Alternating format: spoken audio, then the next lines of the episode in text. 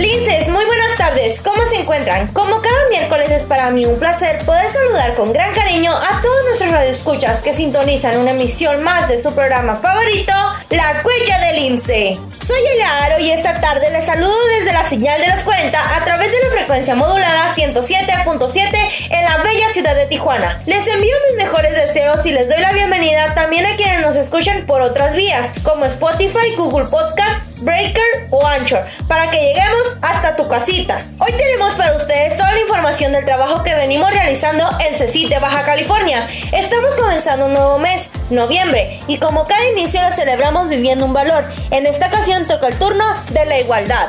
¿Y tú?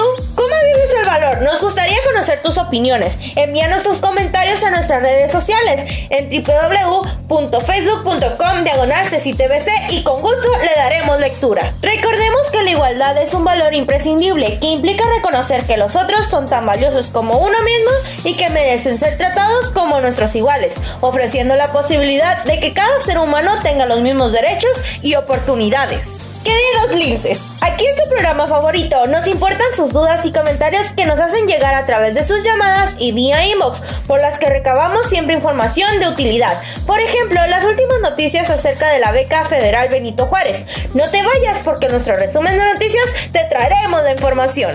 En lo que respecta al tema de salud, recuerden que aún nos esperan cambios de clima y no debemos confiarnos. Abríguense bien y cuidemos a nuestros niños pequeños y a las personas de la tercera edad, quienes son los más vulnerables a esta temporada. El gobierno del estado y la Secretaría de Salud nos informan cómo vamos de casos de contagio por el COVID-19 y esta temporada invernal la influenza se hace presente, así que vamos a cuidarnos y no bajemos la guardia, pues nos ponemos en riesgo a todos, así que ponte atento porque en el tema del día hoy te compartiremos toda la información para prevenir la influenza H1N1. Por otra parte, cada plantel trabaja para mejorar y como prueba de ello, los maestros del CECITE se encuentran trabajando en los consejos académicos, en donde nuestros maestros se reúnen para realizar los indicadores académicos, como la aprobación, retención y aprovechamiento que los alumnos tuvimos durante el parcial. Quédate esta media hora con nosotros, pues no tarde en llegar nuestro invitado especial para el segmento de entrevista y además escuches el interesante tema del día de hoy. No te muevas de tu lugar, que ya empezamos aquí por la 107.7 FM de los 40. Cada vez nos acercamos más al cierre de este semestre. Estamos a casi un mes de terminar este ciclo escolar y nuestros maestros se encuentran trabajando en estrategias para que todos podamos concluir sin problemas.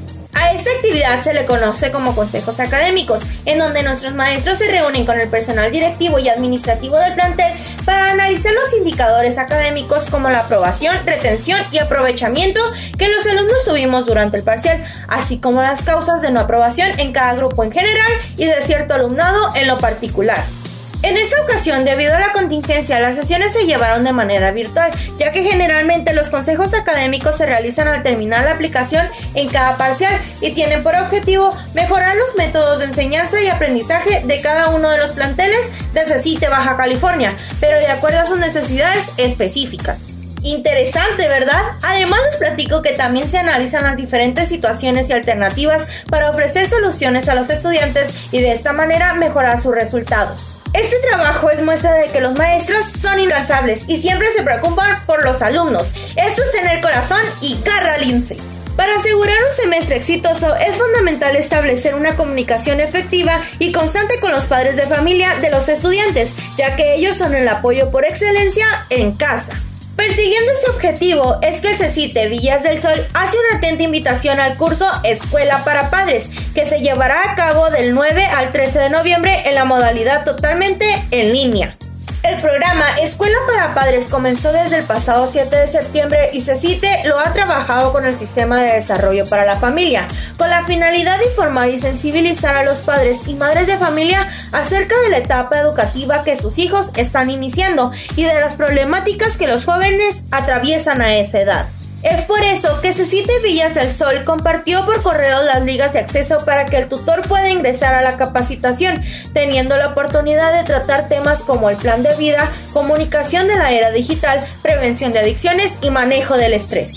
Con esta actividad, los padres de familia reciben una orientación oportuna en el proceso de integración de sus hijos a la preparatoria. Agradecemos a Cecite Villas del Sol por compartirnos esta información, que es muestra de la colaboración con las instituciones especializadas en dichos temas, que serán una gran oportunidad para las relaciones padres a hijos.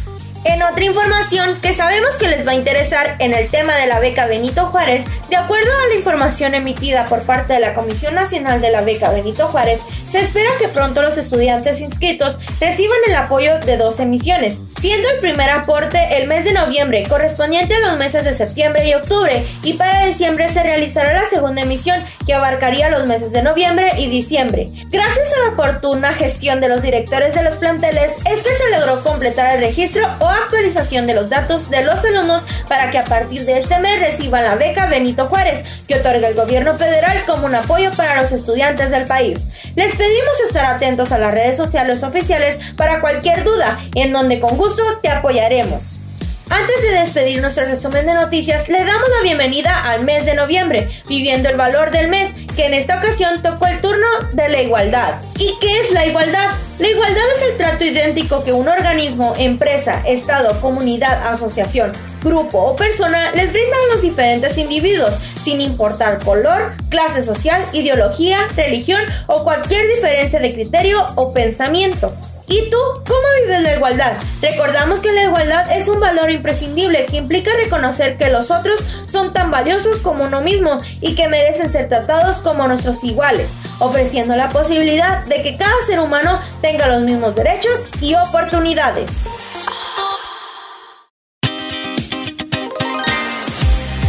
Tardes otra vez. En la huella del INSE nos encontramos con el jefe del Departamento del Control Escolar y Estadística del CECITE Baja California, el maestro Armando Rodríguez Ramírez, quien nos dará un poco más de información sobre el tema que nuevamente pone al colegio a la vanguardia certificados digitales. ¿Cómo la ven? Bienvenido maestro. Para empezar, sabemos que al egresar nos darán un certificado. ¿Nos puede explicar qué es este documento? El certificado es, una, es un documento que nos permite eh, al alumno, que le permite al alumno comprobar que cursó la preparatoria en este caso con nosotros. Uno de los requisitos, requisitos importantes para este documento son que haya concluido su servicio social, sus prácticas profesionales y que haya pasado todas las materias del plan de estudios de la carrera que el alumno cursó.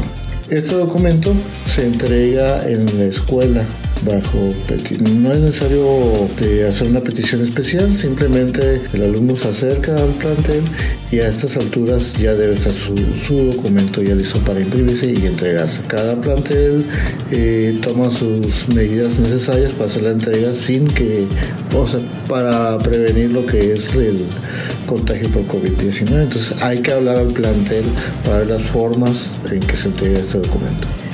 Cierto, tenemos compañeros egresados el semestre pasado que no pudieron recoger su certificado. ¿Cómo pueden hacerle para recoger dicho documento? Sí, sí es posible recogerlo. En este caso simplemente es asistir al plantel. Aparte, de una vez que ya se dice que se tiene que está ese documento presente, es muy importante que el alumno llene una encuesta por internet, que es la encuesta general. Ese es posiblemente el único requisito para hacer la entrega de este documento. Eh, es muy importante también hacerles conocer que este trámite es totalmente gratuito, el certificado de terminación de estudios. Pero si se me llega a extraviar por alguna razón, una reposición sí tendría algún costo de 150 pesos. Pero la, la, primera entrega, que es para todo alumno egresado, no tiene ningún costo, de, no tiene ningún costo, es gratis. ¿Qué implicó realizar la entrega de este documento? Pues por el protocolo que debemos seguir. Eh, eso, este documento ha tenido bastantes retos. Uno de ellos lo tuvimos que hacer de una manera digital. Anteriormente, hace un par de años, lo hacíamos con pegado de fotografía, etcétera. Y ya en estos últimos momentos lo hacemos de una manera digital. No se entrega fotografía, la documentación eh, se transfiere electrónicamente al plantel y el plantel simplemente la imprime, imprime el certificado y se lo puede entregar al alumno. Ha habido nuevos retos, como por ejemplo la actualización de los sistemas, es uno de ellos, nuevas formas de hacer las cosas, eso es los retos que nos hemos enfrentado. Afortunadamente hemos tenido resultados positivos y ya tenemos más del 90%, ya casi el 100% los alumnos que están en posibilidades de obtenerlo ya, ya tienen su, su documento en el plantel. Entonces, quienes egresaron el semestre pasado son los primeros que recibieron su certificado digital? Sí, sí, sí, ya tienen una versión digital. Como les dije, solamente vuelvo a repetir, vuelvo a repetir es necesario que hayan terminado su servicio social, sus prácticas profesionales y hayan pasado todas las materias para que se les pueda generar este certificado. ¿Y qué pasará si otras instituciones que lo piden desconocieran este nuevo formato? formato porque quizás no les será familiar esta versión digital, impresa y sin foto. Eh, de hecho, el mismo documento eh, trae un código seguridad, el código QR, en el cual las universidades pueden escanear y una vez que lo escanean les va a dar una dirección de una dirección este web en la cual pueden ingresar y pueden validar que efectivamente es válido ese documento a nivel nacional. Estos documentos, eh, estos formatos están avalados y están registrados ante la Secretaría de Educación Pública a través de la Dirección General de Acreditación, Incorporación y Revalidación de Estudios de GAIR. Entonces, eh, no hay ningún problema, todo esto está plenamente avalado por las autoridades competentes. ¿Quiere decir que una vez más se te va a la vanguardia en procesos educativos? Claro que sí, hemos sido de los primeros a nivel nacional que hemos estado emitiendo dicho documento este, en lo que es certificados digitales. Sí, somos estamos a la vanguardia en ese aspecto. ¿Qué pasará con los certificados de los egresados de más tiempo que no son los de este año? ¿Cómo funcionará para ellos si solicitan una reposición? Para generaciones pasadas eh, lo que tienen que hacer es acercarse al plantel donde egresaron. Una vez que egresan, ahí les, les comentan los requisitos. Es exactamente lo mismo, servicio social, prácticas profesionales y este, haber concluido el 100% de, este, con sus materias, que hayan aprobado el 100% de las materias del plan de estudios. Pero en este caso las reposiciones tienen un costo de 150 pesos, que es simbólico.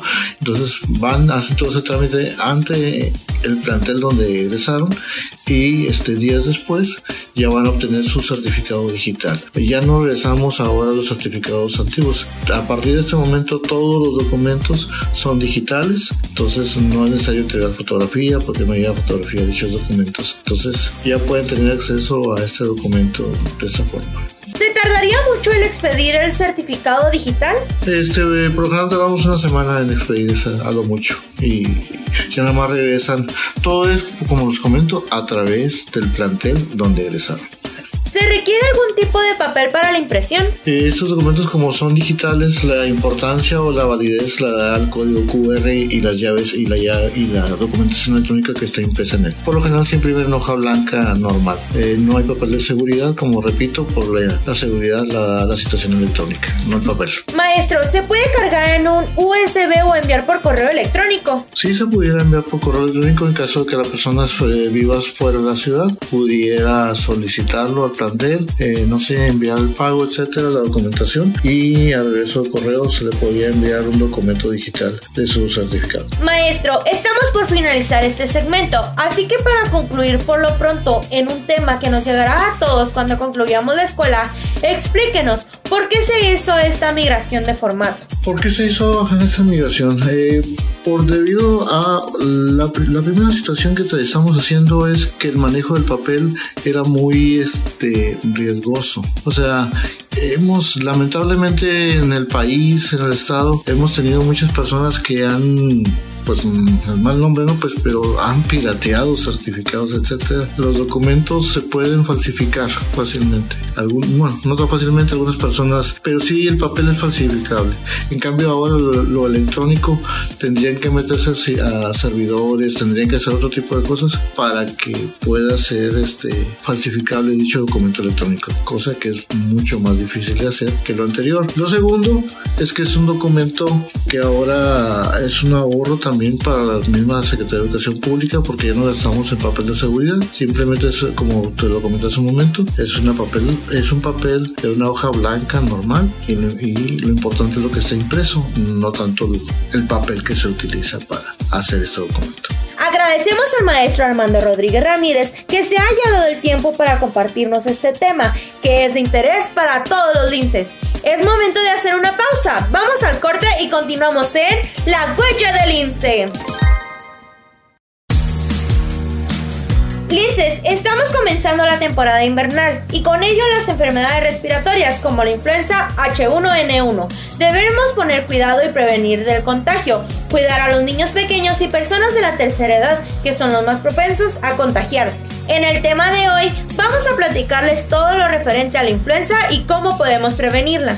La gripe o influenza del tipo H1N1 es una infección respiratoria aún más aguda y contagiosa que la influenza simple o la gripe simple. Una persona infectada se recupera en una o dos semanas sin necesidad de recibir tratamiento médico, pero aumentando la probabilidad de contagiar a otras personas. Sin embargo, en niños pequeños, personas de edad avanzada y personas que sufren otras afecciones médicas graves, esta infección puede conllevar graves complicaciones de la enfermedad de base, provocando cuadros de neumonía o incluso causar la muerte. La medida primordial para protegernos es la vacuna contra la influenza. La Secretaría de Salud está aplicando esta vacuna de manera gratuita en los centros de salud. Además, ha realizado brigadas de vacunación en parques públicos. Si te interesa aplicarte la vacuna, acércate a tu centro de salud más cercano donde te brindarán la información al respecto. Pero no solo es la vacuna, pues la Secretaría de Salud nos comparte las siguientes medidas de higiene para protegernos aún más. Lavarse las manos frecuentemente con agua y jabón o utilizar alcohol gel. La higiene de las manos debe efectuarse inmediatamente después de toser o estornudar, antes de ingerir alimentos, etc. Cubrirse al toser y estornudar debe realizarse con el ángulo interno del codo o con ayuda de pañuelos desechables, nunca con la mano para impedir que el virus se propague. Evite tocarse la boca y la nariz constantemente, menos con las manos sucias o si se encuentran en compañía de una persona con gripe. Reduce la estancia en lugares públicos, mantén la sana distancia. Mejora la ventilación de las habitaciones abriendo las ventanas tanto en su hogar como lugar de trabajo.